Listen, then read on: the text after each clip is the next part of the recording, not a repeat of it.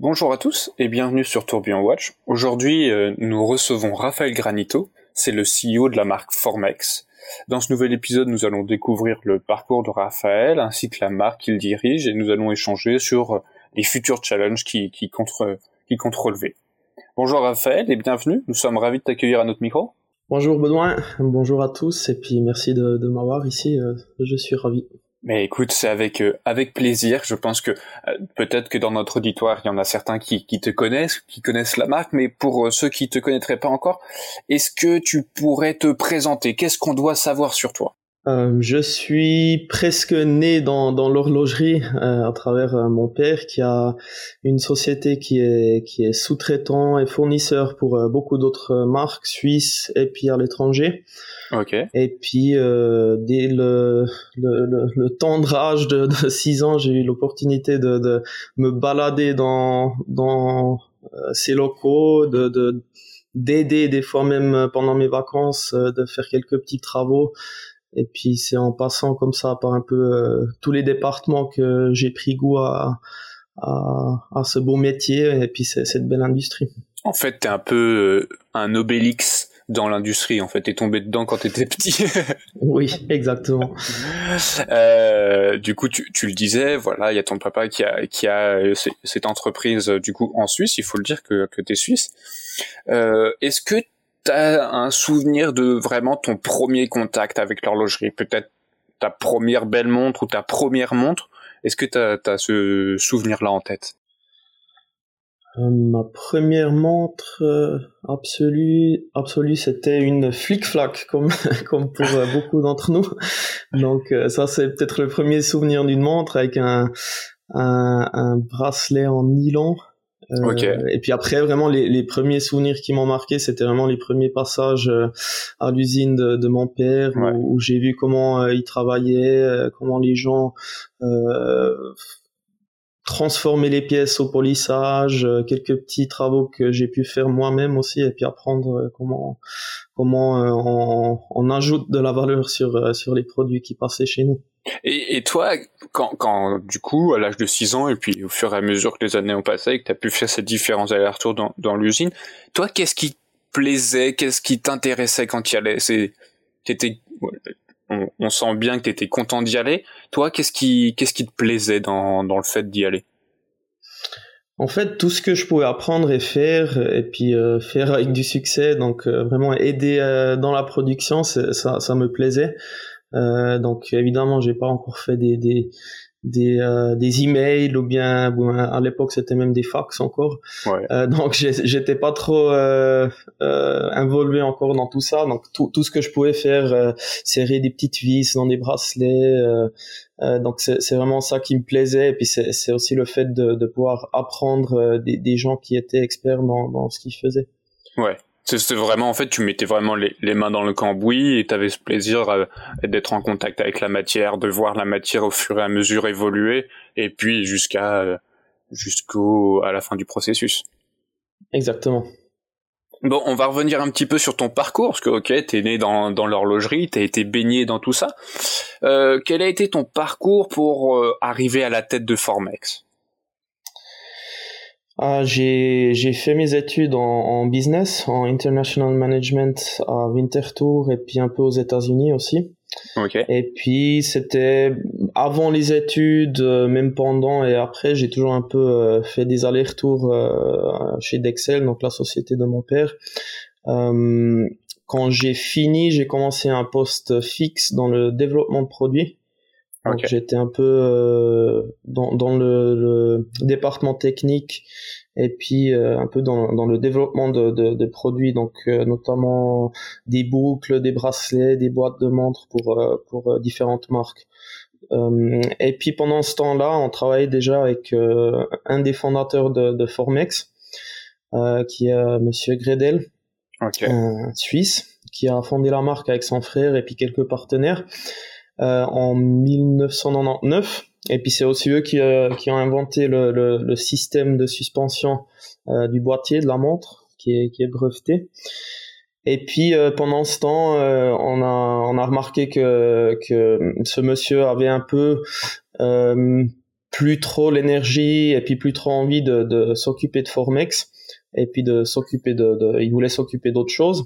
Ouais. Et puis en fait, c'est là qui, qui nous a approché et puis qui nous a proposé de, de reprendre la marque.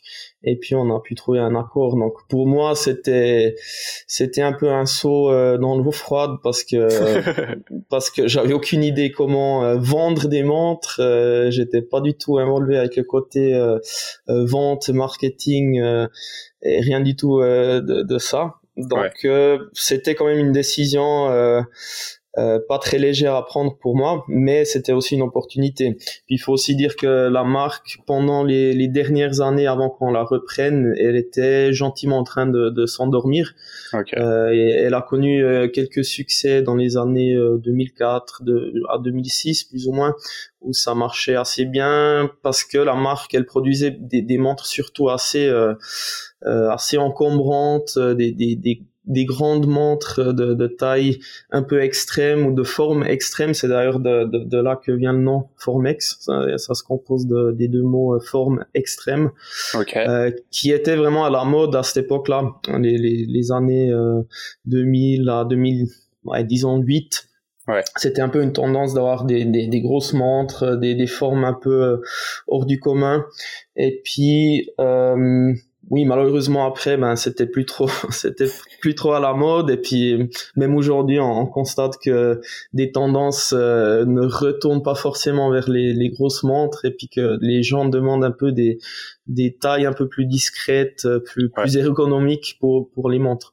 Donc euh, ouais, pour moi déjà c'était euh, je, je, devais étudier un peu les, les canaux de vente, de distribution qui existaient qui étaient malheureusement pas très plus très nombreux. Et puis euh, ouais, je devais formuler un peu une stratégie et puis une une une ligne, une vision pour la marque. Donc ça j'ai fait, j'ai pris une année pour euh, pour faire ça. Ok. Euh, du coup là t'étais à, t'étais à 100% sur Formex à ce moment-là ou t'étais ok d'accord très bien. Oui, oui, exactement. Mais c'était, il y avait une horlogère qui était déjà là pour euh, pour faire le, le SAV qu'on a qu'on a reprise avec la marque plus ou moins. Et puis euh, sinon, il y avait pas grand monde qui était actif dans la marque. Donc euh, c'était moi et puis l'horlogère. Et puis petit à petit, on a construit une équipe au long des, des années passées. Et puis la première décision euh, vraiment importante et puis euh, conséquente que j'ai pris, c'est de passer à la vente euh, directe, donc une, un business model direct au consommateur, principalement par la voie de, du e-commerce. Ouais. Aujourd'hui, tout le monde connaît très très bien et puis les, le consommateur a pris un peu l'habitude de d'acheter aussi des produits de luxe sur euh, Paris Commerce, mais à l'époque, euh, donc c'était en 2016, hein, c'était pas encore si commun. Euh, on n'avait pas encore le corona, les gens étaient avaient, avaient plutôt habitude de, de, dépenser les, les plus grosses sommes, sommes en ligne. C'était pour des voyages, des vacances, des vols, pas forcément pour des objets de luxe qu'ils qui aimaient encore aller essayer en boutique. Donc nous, on n'avait rien de ça. Euh, aussi parce que pendant mes, mon étude de la marque et puis de, des canaux de distribution, j'ai aussi constaté que euh, les petites marques indépendantes euh, ne connaissaient pas forcément un grand succès vers euh, les, les, détaillants, les distributeurs qui étaient plutôt fixés sur les, les marques de groupe ouais. et puis qui n'étaient pas du tout prêts à, à prendre des collections payantes. Donc si on avait le pied dans une porte, c'était uniquement contre consignation. Et puis moi j'étais pas trop fan parce que c'est si le, le, le détaillant n'est pas vraiment un, fan de la marque. Ouais, il va pas euh, pousser la marque. Euh, c'est c'est pas du stock qui qu'il a où il a du cash out, donc il, a, il est pas forcément poussé à, à vendre ce qu'il a euh, en stock. Et puis ils vont peut-être, il va peut-être plutôt amener ses clients à acheter des, des montres que que lui a déjà dû payer. Donc c'est c'est pas une c'est pas une formule très très ouais, très très très évidente pour un pour une petite marque. Donc euh, j'ai dit ok, on, on, passe à la au direct euh, direct to consumer, comme on dit en anglais, direct au consommateur. Et puis ce qu'on a fait avec ça, c'est aussi de, de vraiment adapter le, le, le prix euh, de nos modèles à un modèle qui est vraiment exclusivement direct au consommateur. Ok, c'est vrai que déjà ça a été assez novateur le fait que en 2016 tu dises ok, on, on passe full digital, euh, on ne va pas passer par ces canaux de distribution classiques qui, comme tu le dis très bien, bah euh, soit ils ont mis des billes parce qu'ils ont acheté quelques pièces et du coup bah mine de rien il faut qu'ils les vendent pour récupérer leur leur somme soit bah c'est euh, c'est euh, du dépôt vente et du coup bah bon eux ils sont engagés à rien et puis toi de toi t'as dépensé de l'argent pour créer ces montres là et le fait que en 2016 tu dises ok on passe en full digital à ce moment là moi, les souvenirs que j'ai en 2016, c'est éventuellement ouais, les achats sur Internet que tu fais. Ça va être sur Amazon.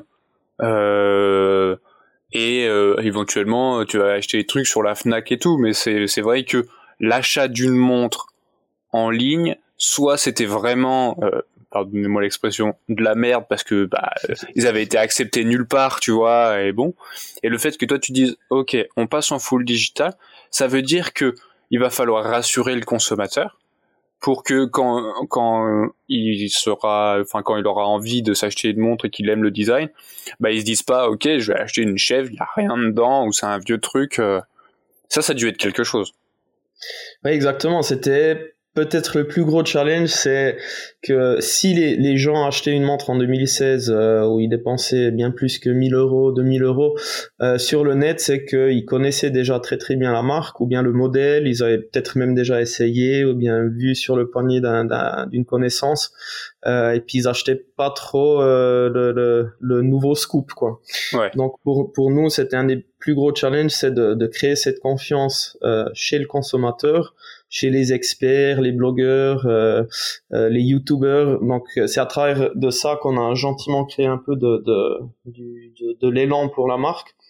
Et puis notre concept de e-commerce, c'était de rendre le plus facile possible aux clients d'acheter une montre chez nous euh, et, et, faire ça sans risque. Donc on a une, ils peuvent retourner la montre pendant 30 jours euh, sans payer, euh, donc c'est-à-dire ils, payent la montre d'abord, mais si s'il leur plaît pas, c'est nous qui, qui payons le, retour, ouais. euh, et puis on rembourse euh, complètement ce qu'ils ce qu'ils ont payé.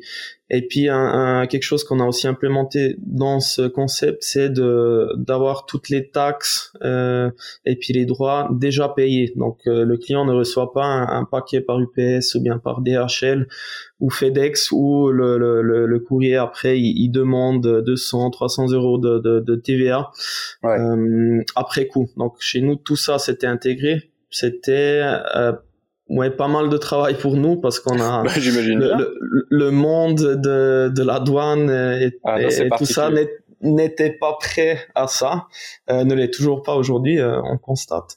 Euh, mais aujourd'hui, il y a un peu plus de, de, de solutions créées autour de ça. Ouais. Mais nous, on était vraiment, on a dû créer toutes ces solutions nous-mêmes pour vraiment rendre la vie facile aux clients. Et puis après, évidemment, ça a pris euh, quelques temps euh, pour avoir un peu une, portance, un élan, une inertie euh, pour la marque qui, qui a grandi avec chaque montre qui, qui, qui a fini sur un poignet d'un client. Ça, c'est génial.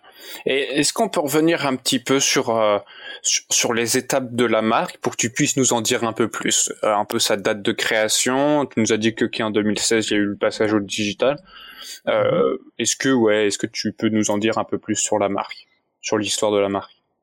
Donc la marque elle a été créée en 19 ou bien l'idée elle a été créée en 1999 et puis elle a été enregistrée en euh, l'an 2000. Euh, ils ont aussi déposé le brevet pour ce système de suspension euh, du boîtier. Et puis en fait c'est une marque qui a été créée autour de, de l'univers de, de l'auto, du, du, sport auto-moto, parce que les fondateurs étaient des fans de tout ça. Et puis que le, le, le système de suspension en fait c'était un peu un, un, un, parallélisme entre les deux mondes. Euh, donc la suspension elle fonctionne un, peu comme une suspension de voiture ou bien de, de moto.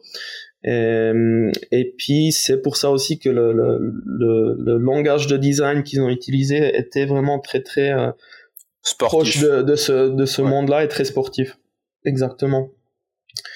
Et puis après, euh, on skip à l'an 2016, euh, on a relancé, on a repris un peu tout, et puis on a créé le premier modèle euh, qui sortait de, de, vraiment chez du, du nouveau Formex qui était l'Element. et puis je voulais pas trop m'éloigner de du design, de, de du, du, gabarit des montres qu'il y avait avant. Donc on a créé un chrono qui était avec 46 mm et demi quand même assez costaud aussi, ouais. mais qui prenait une, un langage de design un peu plus développé et puis un peu plus dirigé vers le, les montres qu'on peut trouver dans le dans le dans le haut de gamme ou bien dans le plus haut de gamme en tout cas que avant. Donc euh, des, des formes un peu plus complexes euh, des, des jeux entre les finitions euh, qui étaient un peu plus poussés. Et puis avec ça on a on a relancé la marque et puis on a un peu euh, jaugé euh, la réaction. Euh, on a fait quelques foires en Allemagne parce que la, la marque elle était déjà assez connue euh, là-bas. Ok. Et puis on a fait des, des, foires qui étaient destinées aux consommateurs, donc pas pas des, des foires de balles ou bien des, des foires B2B. Donc notre but c'était vraiment de, de de jauger, de parler au client final, de voir ce qu'ils veulent, comment ils prennent la montre en main. Euh, on avait déjà des systèmes de, de boucles déployantes qui sortaient de la de, de, de, la plume de mon père, plus ou moins, avec des systèmes de réglage fin et tout ça. Donc on voyait très très bien l'interaction du client avec la montre, et puis de là on, on développait un peu un plan. Donc l'élément le, c'était vraiment le modèle qui nous a permis de, de faire beaucoup de recherches euh, de l'interaction entre un client et puis sa montre et puis euh, de, de, mesurer un peu le, la réception de la montre sur le marché. Et puis de ça, euh, en 2016, on a après euh, formulé le plan de, de, sortir un modèle qui était un peu plus plus potable, donc plus petit, plus plat, un modèle 3 aiguilles avec date. Ok. Euh, qu'on voulait lancer par Kickstarter, donc un crowdfunding euh, ce qui se faisait pas trop encore pour une marque qui existait déjà.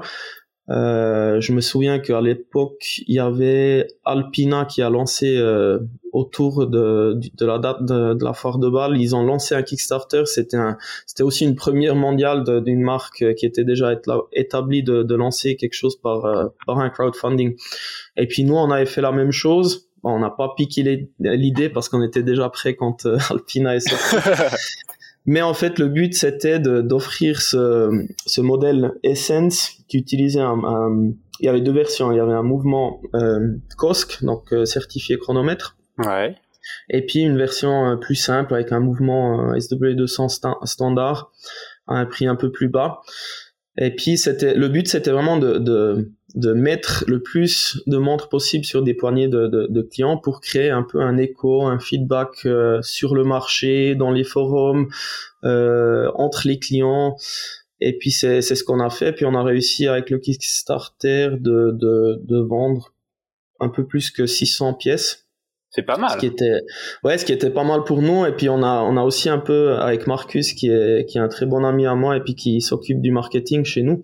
C'est notre directeur marketing. Et puis c'est avec lui qu'on a euh, créé cette campagne Kickstarter. On a essayé de, de, de, de, créer un peu des astuces qui nous permettaient déjà de voir combien on allait déjà vendre euh, à nos fans. Donc on a créé un système où ils pouvaient payer un account de, de 50 euros euh, pour réserver le meilleur prix sur Kickstarter. Donc ça, ça nous a permis de, de, voir exactement combien on allait vendre dans la première heure, ce qui est très important pour un crowdfunding. Hmm. Et puis c'est ça qui a aussi mis la fondation pour le, le succès de, de la campagne. Ce que je trouve euh, assez intéressant avec tout ce que tu dis, c'est que il y a pas mal de points communs. C'est avec tout ce que tu dis, il y a un peu un point commun. Vous êtes un peu des pionniers euh, un peu novateur où il y, a ce côté de ok, on n'a pas des budgets illimités où t'es euh, bon bah on va faire une campagne marketing classique, on va acheter euh, sur les différents euh, journaux et autres un encart et puis on va mettre une jolie montre Formex, etc. Il y avait cette volonté déjà d'être au contact directement avec le client, ce qui aujourd'hui revient de plus en plus parce que les marques remarquent que bah en fait ils ont besoin d'avoir ce contact. Et toi tu l'as dit très bien c'est bah euh, avoir ces, ces retours clients de bon ah tu sais quand tu regardes le gars qui prend ta montre pour la première fois et qui a des étoiles dans les yeux parce qu'il adore le toucher il adore le produit il adore comment il est fait. Et mhm. après tu me dis qu'il y a cette campagne Kickstarter où bah en fait il y a vraiment ce, euh, ce truc de on a des gens qui nous suivent et on est presque sûr qu'ils vont aimer le produit. Tiens, donnons-leur une opportunité de pouvoir booker certaines pièces et que ça leur passe pas sous le nez. Et c'est vraiment mhm. un peu des techniques bien vues où bah, finalement t'as pas besoin d'avoir des budgets énormissimes, c'est juste un peu de jus de cerveau, un peu d'astuce et puis euh, et puis allons-y quoi. Oui, c'est, on, était un peu obligé de, de, trouver un peu des, des, des, des, astuces comme ça parce que ben on n'avait pas des, des, des, investissements énormes derrière, on n'avait pas un plan euh, marketing avec un tel et tel budget euh, pour payer tel et tel acteur ou bien un sportif ouais. et, tout ça. Donc on, on a euh, très vite vu que la voie qu'on voulait prendre c'est, c'est le, la croissance organique. Donc on voulait en fait autofinancer la marque par les ventes qu'on fait. Donc euh, nous, on, on, a dû trouver des moyens pour vraiment euh, faire du chiffre assez rapidement, mais avec un, un, produit qui sortait un peu de la plume ben, de, de mon équipe et puis aussi d'une équipe euh, d'engineering et puis de design qui qui qui vient de chez Dexel, donc la société de mon, mon père, et puis qui, qui a fait une approche de design produit un peu plus abouti que que peut-être un, autre Kickstarter où il y a juste un, un amateur de montre qui, qui se dit ah tiens je vais me lancer et puis créer ma montre euh, et puis qui est dépendant de, de, de, plein de personnes externes pour euh, pour lui créer son produit. Donc on avait un produit qui était assez abouti déjà euh, dès le début. il nous manquait juste les clients donc on a dû ah bah, vraiment on a vraiment dû trouver des des moyens pour pour vendre ces pièces et créer un peu un pas un buzz, mais, mais créer de la confiance euh, chez le consommateur, chez le client, euh, sans devoir dépenser des, des millions. Quoi. Et puis aujourd'hui, c'était, on a regardé un peu l'environnement, le, et puis c'était à travers de, de blogueurs, euh, de, de youtubeurs, de, de gens qui regardent vraiment le, le produit en détail, et puis qui en comprennent beaucoup. Euh, et puis c'était en fait eux qui ont présenté nos produits avec tout l'enthousiasme qui que ça, ça, ça, leur a fait de, de, prendre en main une Formex et puis la surprise des fois aussi parce qu'ils s'y attendaient pas des, des produits euh, de ce niveau-là à ce prix-là. Ouais. Euh, et puis c'est ça qui a un peu euh, infecté notre, notre clientèle de base maintenant avec ouais qui, qui est de de, de, de, de plus en plus nombre, nombreuse. Ouais. Est-ce est-ce que euh, pour les gens qui qui euh, connaîtraient pas euh, Formex et si et je pense qu'ils commencent un peu à découvrir à comprendre un peu euh, bah, qui tu es et la volonté que vous avez à faire euh, selon toi qu'est-ce qui rend Formex unique? C'est peut-être vraiment le, le, à part les produits, c'est vraiment le contact très très direct avec la communauté, les clients, et puis le, le service qu'on leur offre. Donc, on, on fait pas 10 000 montres par année, donc on peut se permettre de, de vraiment traiter chaque client, chaque demande euh, très très personnellement. Euh, on a un, un, chat live sur le site, donc si les si les clients sont en train de regarder nos produits et puis qu'ils ont des questions, ben ils ont une réponse en, en peu en, en, quelques secondes. Si la question est très très technique, elle est, elle est peut-être référée à moi, donc c'est moi qui réponds et puis euh, ils sont toujours très très surpris que euh, c'est le, pas un bot le qui CEO de la marque, c'est le CEO de la marque qui répond à une question euh, sur une largeur de bracelet ou je sais pas quoi. Donc c'est c'est vraiment un peu ça qui nous rend unique. Et puis du du côté produit, c'est le le je dirais c'est le, le, détail et puis l'innovation qui vont dans le produit. Donc nous on, on a une approche très très euh, centrée sur l'ergonomie, le confort, euh, couplé avec le design qu'on qu'on aimerait faire euh, euh, individuellement. Donc on essaie de créer un, un langage de design, une, une, DNA de design qui est propre à nous. Et puis euh, j'ai toujours dit que le but c'était que dans cinq ans ou dans quelques années, quelqu'un euh, qui connaît un peu le domaine regarde ou bien voit une Formex sur un poignet sans voir le logo et puis qui dit ah tiens euh, ce mec là il porte une Formex c'est un peu ça donc c'est c'est de, de de créer un peu ce design unique euh, ce qui est pas facile hein, parce que chacun retrouve des, des ressemblances euh, à cette marque, à une autre marque ou bien une, une marque qu'il aime bien lui. Donc, mais ce qui, ce qui est aussi mon but, c'est que si on demande 10 personnes différentes ou bien 100 personnes différentes, à quelle montre vous euh, rappelez ou bien à, quelle montre euh, ressemble une essence par exemple, ben on aura sur 10 réponses il y en aura au moins 6 qui sont différentes. Euh, donc ça veut dire que c'est pas une inspiration qui est prise sur un modèle euh, précis, euh, mais c'est on travaille avec des codes, des, des on, on, essaye de, de, de faire rappeler un peu à, des modèles peut-être, mais mais sans copier, donc en créant notre propre design. Ouais, et ça c'est important, ça. C'est, c'est vrai que tu peux t'inspirer. Et de toute façon, il y a déjà beaucoup de choses qui ont été faites dans l'horlogerie et qui fait que bah, euh, chaque personne a forcément une marque qu'il préfère par rapport à d'autres et que du coup, bon, ils vont voir des inspirations, mais c'est pas pour autant mhm. que tu as fait un pâle copier-coller. Euh, bon, vu qu'il y a une bonne partie de vos montres qui sont avec des bracelets acier et carrure, euh, carrure acier, ah, c'est forcément une Royal Oak. Bah, bah non, il y a, y a peut-être des des, des codes qu'on va pouvoir retrouver dans les deux, mais c'est pas pour autant que c'est la même. Exactement. Tu, tu, nous as dit que bah, le, le passage de euh, l'entreprise de tes parents à, à Formex était quand même bah, une sacrée décision. Toi, qu'est-ce que tu as pu apprendre sur toi depuis que tu es à la tête de Formex? Bon, je dirais que c'était euh, c'était une euh, une école assez euh, à, un rythme assez élevé euh, en général. Donc euh, ben on apprend déjà ce que c'est d'être un entrepreneur oh, on, apprend, on apprend ce que ce que ça veut dire de devoir manager des gens on apprend beaucoup sur soi-même sur la volonté de travailler sur le sur sur le, la distance qu'on aimerait aller dans un projet ou bien où on s'arrête ou où on, on, met des priorités euh, sur d'autres choses. Donc on apprend vraiment beaucoup sur soi-même et puis sur euh, ce qu'on est capable de faire ou pas capable de faire. Donc moi j'ai beaucoup appris euh, ce que j'aime faire, ce que j'aime peut-être moins faire dans, dans l'entreprise et puis j'essaye de j'essaye de, de, donner euh, les, les, tâches euh, pour lesquelles je suis pas très doué à, à d'autres personnes qui le font volontiers et bien. Euh, et puis, je pense que c'est ça. Si on est honnête avec euh, soi-même, euh, ça permet aussi beaucoup de, de voir les, les faiblesses euh, qu'on a dans, dans, certains domaines. Et puis, ah c'est bah aussi important de les, de les, reconnaître et puis de, de les donner à quelqu'un qui, qui peut être une, euh, qui peut devenir une force dans l'entreprise.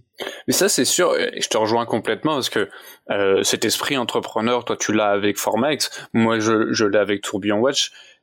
Tu dois avoir cette forme d'humilité mhm. parce qu'il y a des choses qui qui ne sont pas dans tes compétences profondes. Moi, tu vois, euh, ok, j'aime bien la photo, mais par contre, je suis incapable de, de faire du montage. J'ai pas la patience pour ou, même gérer correctement le site et c'est pour ça qu'il y a Alix qui est là et, ça elle, le fait euh, à merveille. Du coup je comprends très bien ce que tu dis dans le fait de dire ouais euh, en fait au début tu peux te croire un peu tout puissant quand t'as pas le nez dans le sujet et quand t'as quand t'es pas à la tête euh, vraiment avec les commandes dans les mains et que bon bah ouais il y a des trucs qui te dépassent ou que bah comme tu le disais il y a, des trucs aussi qui te qui te barbent complètement et qui fait que bah il faut bien le refiler à quelqu'un. Et ça vient à une autre question que j'ai. Euh, je pense qu'il va pas parler à tout le monde, mais comment t'as fait pour t'entourer des bonnes personnes pour te constituer une équipe? Ben, c'est peut-être un des des, euh, des, des talents ou bien des des, des skill sets qui qui est vraiment le plus important euh, dans dans mon opinion, c'est de, de, de, trouver les bonnes personnes, de, de, de s'entourer des bonnes personnes aussi pour euh, qui aiment faire ce qu'ils font et puis qui s'intègrent bien dans l'équipe. Euh, je saurais pas te dire le, la, la recette. la recette euh, et puis on, on, est on est une petite petite équipe encore, hein, on est on est huit personnes, donc euh, c'est encore très petit, mais je connais un peu le, les RH de de, de l'autre société où on, est un peu plus plus nombreux, donc je connais les problèmes, les challenges et tout ça. Et puis euh, bon, je dirais ce qui est important, c'est de de bien communiquer le but euh, de l'entreprise. Et puis aussi de, de bien définir un peu ah, je dis le cahier des tâches, même si c'est un peu euh, old school, je dirais, mais de bien définir ce que ce que la personne qu'on est en train d'engager peut s'attendre, euh, les peut-être les, les buts ou bien la vision qu'on a pour cette personne ou bien ce poste. Euh, et puis si on trouve des gens qui sont d'accord, c'est déjà très bien. Et puis après, ben, il faut voir comment comment elle s'intègre, comment ça travaille. Euh, peut-être aussi voir euh, quelles sont les faiblesses, les points forts, et puis accentuer les intérêts et puis les points forts pour faire avancer cette personne. Et puis d'essayer de, de prendre euh, les choses qui sont peut-être un peu moins moins bien et puis de les donner à une autre personne. Et puis ça, c'est c'est des libertés et puis un luxe, je dirais euh, qui, qui viennent avec le, la croissance de, de l'entreprise. Euh, au début, j'ai tout dû faire, euh, même l'administratif où je suis vraiment pas très fort, euh, les, les formulaires, les vraiment oh vraiment tout. et puis là maintenant, je peux je peux, je peux me permettre de, de donner ça à des personnes qui aiment le faire et puis qui le font très très bien et puis beaucoup mieux que, que moi. Donc c'est c'est aussi euh, le luxe qui vient avec euh, la croissance et puis le succès de, d'une entreprise. Bah félicitations en tout cas, hein, bravo. C'est c'est pas quelque chose de facile. On va revenir un peu, on va parler un peu plus produit. Euh, mhm. Est-ce que tu peux nous expliquer comment les montres Formex voient le jour? Donc le, le, produit, si on parle de choses qu'on aime faire et puis qu'on aime moins faire, c'est le, le, le, le, produit, c'est vraiment quelque chose qui est, qui est un peu mon dada et puis qui est ma passion. C'est si, si je devais décider, si je devais décider euh, de, de faire que une, une tâche chez Formex ou bien un, un champ d'activité, ce serait vraiment le développement de produits euh, parce que c'est vraiment euh, ça qui me passionne. De, de, créer quelque chose euh, de, de zéro qui finit euh, ensuite à des poignées sur des pubs, euh, dans des vidéos, euh, et puis on, dont on voit un feedback euh, très positif à la fin. Donc nous au début c'était c'était principalement moi qui décidais qu'est-ce qu'on va faire en prochain. peut-être un peu avec des inputs de, de mon entourage, selon les, les, ouais, les recherches qu'on fait nous-mêmes, les réactions des clients et tout ça. Et puis maintenant, quand, quand, je, quand on commence sur une page euh, blanche sur un nouveau projet, euh, on est peut-être euh, cinq personnes euh, autour d'une table.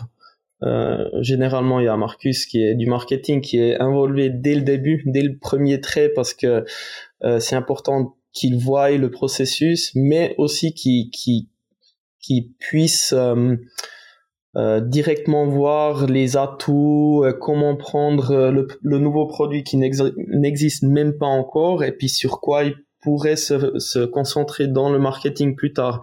Donc je trouve que c'est bien que le début et puis les premiers brainstorms euh, sur un nouveau produit soient très très interdisciplinaires.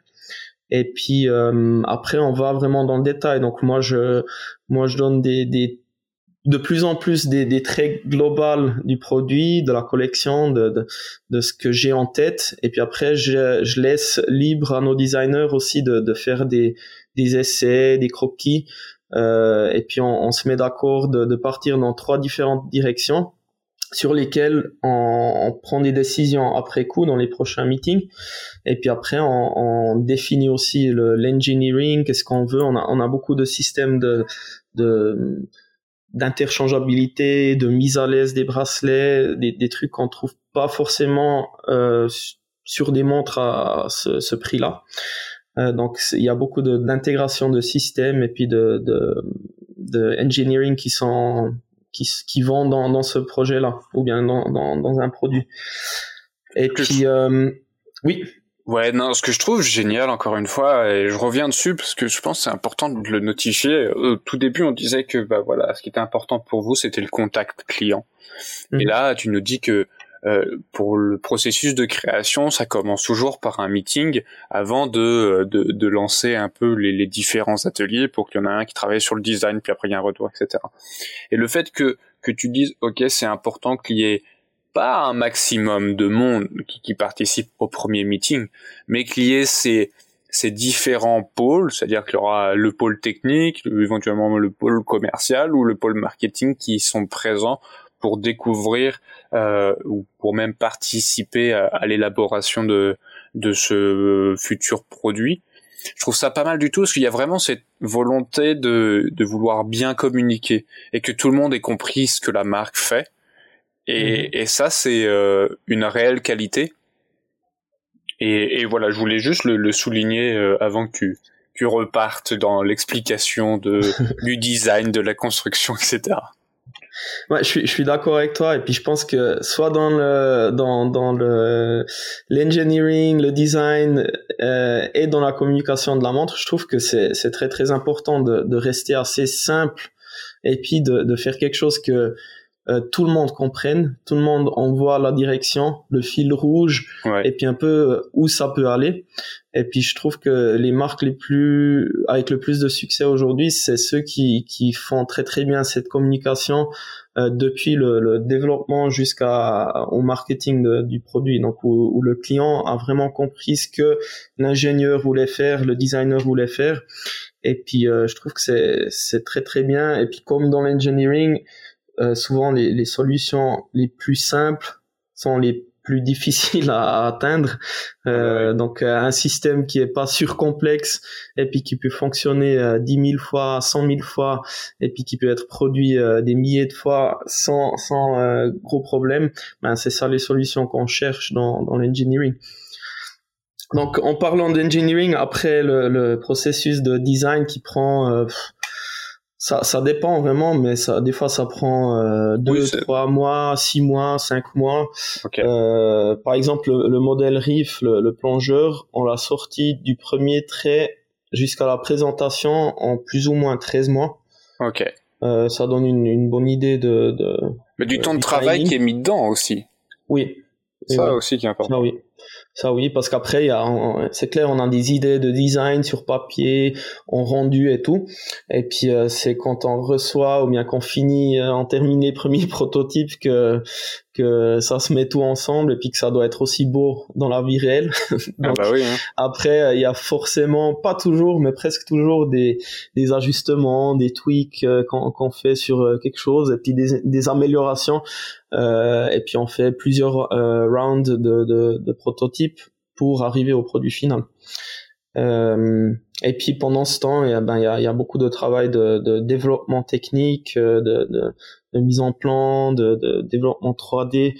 Euh, et puis évidemment, aujourd'hui, on utilise plutôt des, des, mouvements qui sont encore euh, mainstream. Donc on utilise des, des, très très bons mouvements, principalement de, de Celita, euh, qui sont sur tous les nouveaux développements jusqu'à présent euh, certifiés par le COSC, le contrôle officiel de euh, suisse de chronométrie. Donc ils passent tous un contrôle vigoureux de, de 15 jours dans le labo avant qu'ils arrivent chez nous. Et puis on, on, fait tous les contrôles, tout l'assemblage. Donc il y a des pré-contrôles encore une fois de, de, de, la marche, de la précision. Après il y a le montage. Après le contrôle de, de, tous les euh, toutes les fournitures, les composants qu'on fabrique euh, chez, avec nos partenaires. Et puis après, l'assemblage final, le contrôle, et puis tout ça, c'est tout fait euh, chez nous. Donc ça, on a aussi transformé dans, dans avant c'était tout fait en outsource, donc dans différents ateliers autour, dans, dans, dans, les alentours de Bienne. Et puis maintenant, pour moi, c'était vraiment important de d'avoir le résultat final vraiment sous le nez tous les jours. Donc s'il y a un problème de dans l'assemblage, quelque chose qui se met pas bien ensemble ou bien quelque chose où, où on voit que l'assemblage il pourrait être plus simple, on pourrait faciliter la vie euh, des horlogers dans un prochain step, ben on le voit directement, euh, les, horlogers viennent directement à mon bureau, ils peuvent ils peuvent montrer euh, les problèmes, on peut tout de suite trouver une solution. Et puis ouais de base si on regarde le, le, le, le bottom line de d'avoir un atelier chez nous en interne avec le volume qu'on fait actuellement, c'est pas très logique. Ce serait moins cher de faire tout en externe, euh, mais euh, dans euh, dans le long terme, ça nous permet de, de beaucoup mieux connaître le développement, les, les, astuces qu'on peut apprendre, et puis le le détail dans lequel on doit aller dans dans le développement pour euh, pour faire un produit qui qui est plus fiable et puis de, de plus haute qualité. Donc c'est un peu ça l'investissement d'avoir plusieurs horlogers qui travaillent sur l'assemblage euh, maintenant. Et puis je trouve que c'est aussi beau parce que ça fait un créer, euh, ça crée un esprit de de manufacture vraiment chez nous. Bah oui. il y a vraiment, euh, c'est t'as vraiment l'origine de la montre euh, là chez Formex et t'as vraiment la fin de la montre quand elle est montée qui est encore chez Formex. C'est ok économiquement parlant c'est pas une bonne décision parce que euh, aujourd'hui ça te coûte plus cher de, de le faire en interne que de la outsourcer comme tu le disais et c'est important de le dire mais si on veut si on a une vision beaucoup plus projetée dans le futur, c'est plus intéressant pour vous de l'avoir aujourd'hui parce que aujourd'hui ça te permet d'apprendre des choses sur euh, toute cette partie là et euh, d'apprendre, enfin de, de faire des erreurs, que ce soit managériales ou autres, et de dire ah ok, il faut qu'on améliore ça, il faut qu'on améliore ça, il faut qu'on améliore ça, pour que en fait tu sois le plus performant possible et que tu puisses délivrer le produit de la meilleure qualité possible. Exactement. Et puis la philosophie derrière tout ça, c'est de vraiment prendre tout ce qu'on peut se permettre euh, et puis le réinvestir dans la marque pour le futur. Euh, un futur proche, un futur euh, lointain, mais vraiment euh, une, une, une mentalité de d'investi réinvestissement de tout ce qu'on a qu'on peut se permettre maintenant avec les ventes qu'on fait aujourd'hui pour avoir un, un produit qui, qui est de mieux en mieux, un service client qui est qui est encore mieux et puis une qualité qui, qui, qui devient toujours mieux aussi, toujours meilleure. Et puis euh, ça, c'est un peu une mentalité que je pense que j'ai appris de, de, mon père dans sa société, qu'il a toujours fait comme ça. Le but, c'était jamais de, de toujours euh, et puis à tous les coups maximiser le, le profit, le bénéfice euh, pour lui-même, mais c'était vraiment le la comment on dit l'amour du produit bien fait l'amour du produit bien fait et puis de la, la société qui saine. Donc euh, les, les, gens qui aiment travailler chez nous euh, moi mon but pour la marque c'est vraiment de créer un, aussi en interne un, un feeling et puis un, une, une, collaboration interne où les gens aiment venir travailler euh, minimum autant que moi. Donc moi quand je me lève le matin je vais pas vraiment travailler mais je vais je vais explorer je vais euh, je vais je vais poursuivre un peu mon, ma passion et puis j'aimerais créer un, un, un, environnement de travail qui qui permet euh, aux gens d'avoir le même euh, ce même feeling. Ça c'est génial. C'est vraiment ça, c'est vraiment ça quand sur, sur euh, sur quoi on se concentre et puis c'est pour ça que tout ce qu'on peut investir dans dans la marque, dans la société, on, on le fait aujourd'hui. Bah écoute, c'est absolument génial et ça fait un lien parfait avec l'autre question que j'avais pour toi. C'est est-ce que tu peux nous partager un challenge que tu as su relever avec Formex et dont tu es fier? C'est vraiment en fait ce que je cherche par là, c'est de, réussir à montrer aux gens un peu la, personne que t'es. On a déjà compris que que t'étais un amoureux du produit, que euh, t'étais pas à la recherche de d'économiser le moindre centime. T'avais cette optique de euh, proposer le meilleur produit aux gens, d'être en contact avec les gens et euh, et de oui de proposer la meilleure chose possible. Est-ce qu'il y a un challenge en particulier où tu t'es dit au début je ne pensais pas pouvoir être capable de réussir à relever ça? Et je l'ai réussi à le faire. Et bah, de fait, il y a quand même une forme de fierté qui en découle.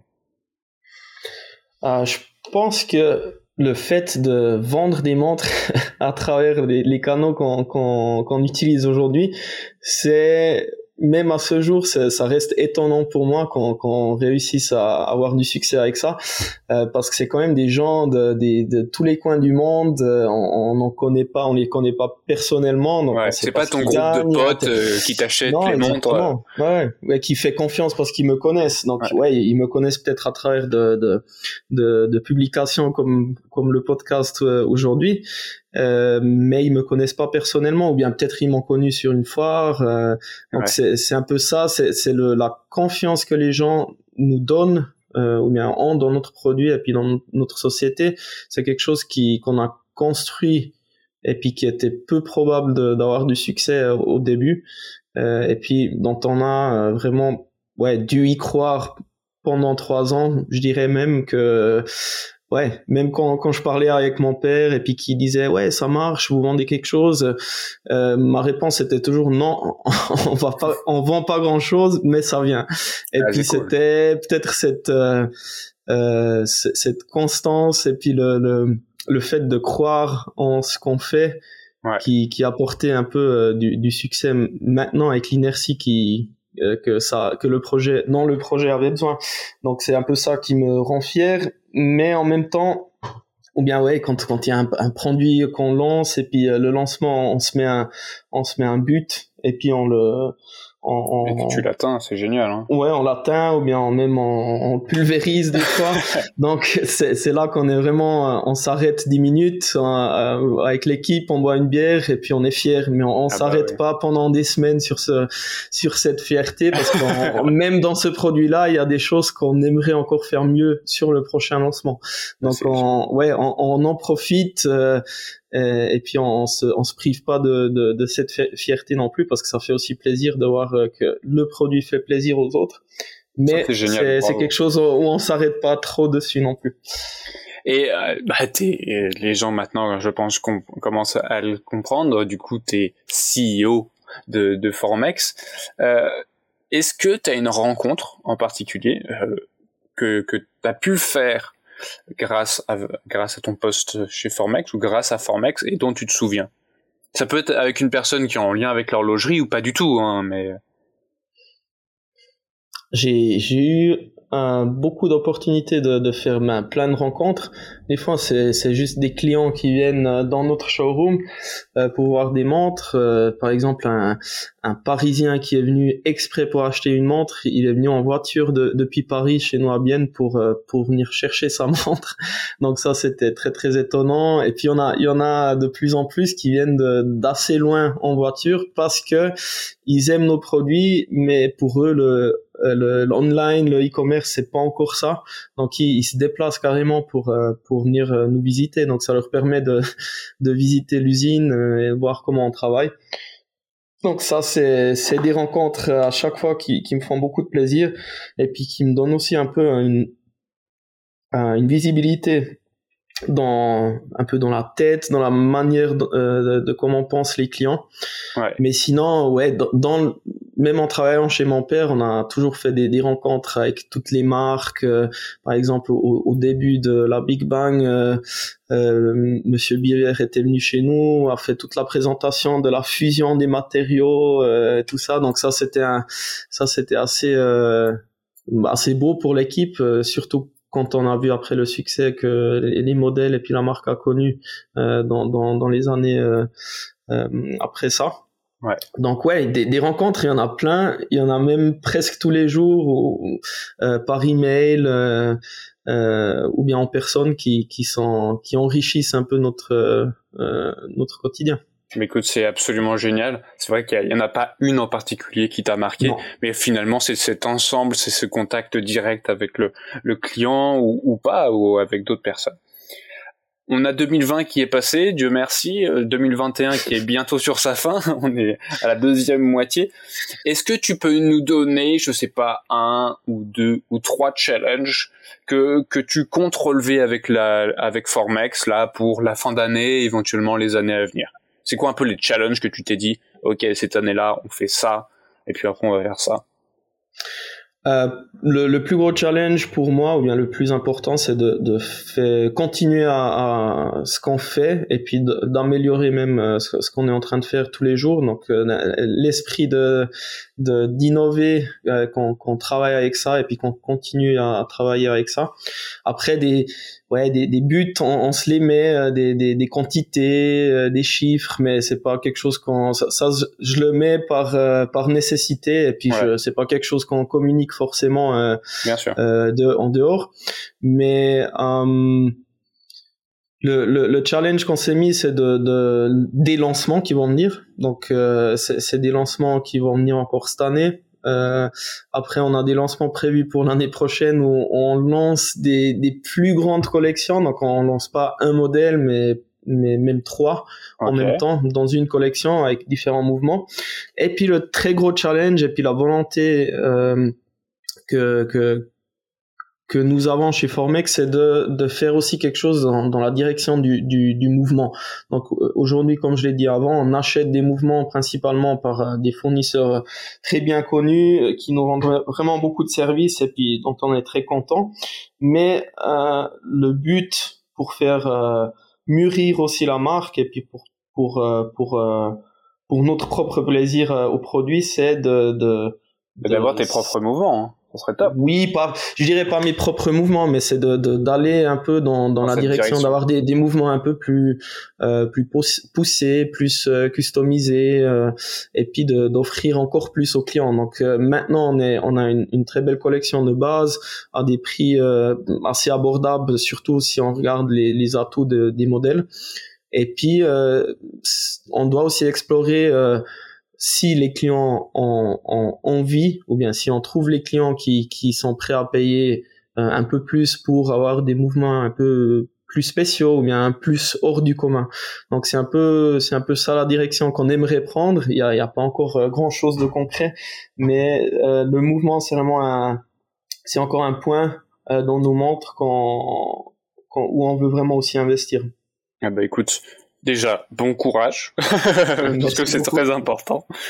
Euh, est-ce que, encore, euh, on arrive un peu à la fin des questions, est-ce que t'as, t'aurais aimé qu'on te donne un conseil? Enfin, ouais, c'est plutôt mieux reformulé, c'est quel conseil t'aurais aimé qu'on te donne?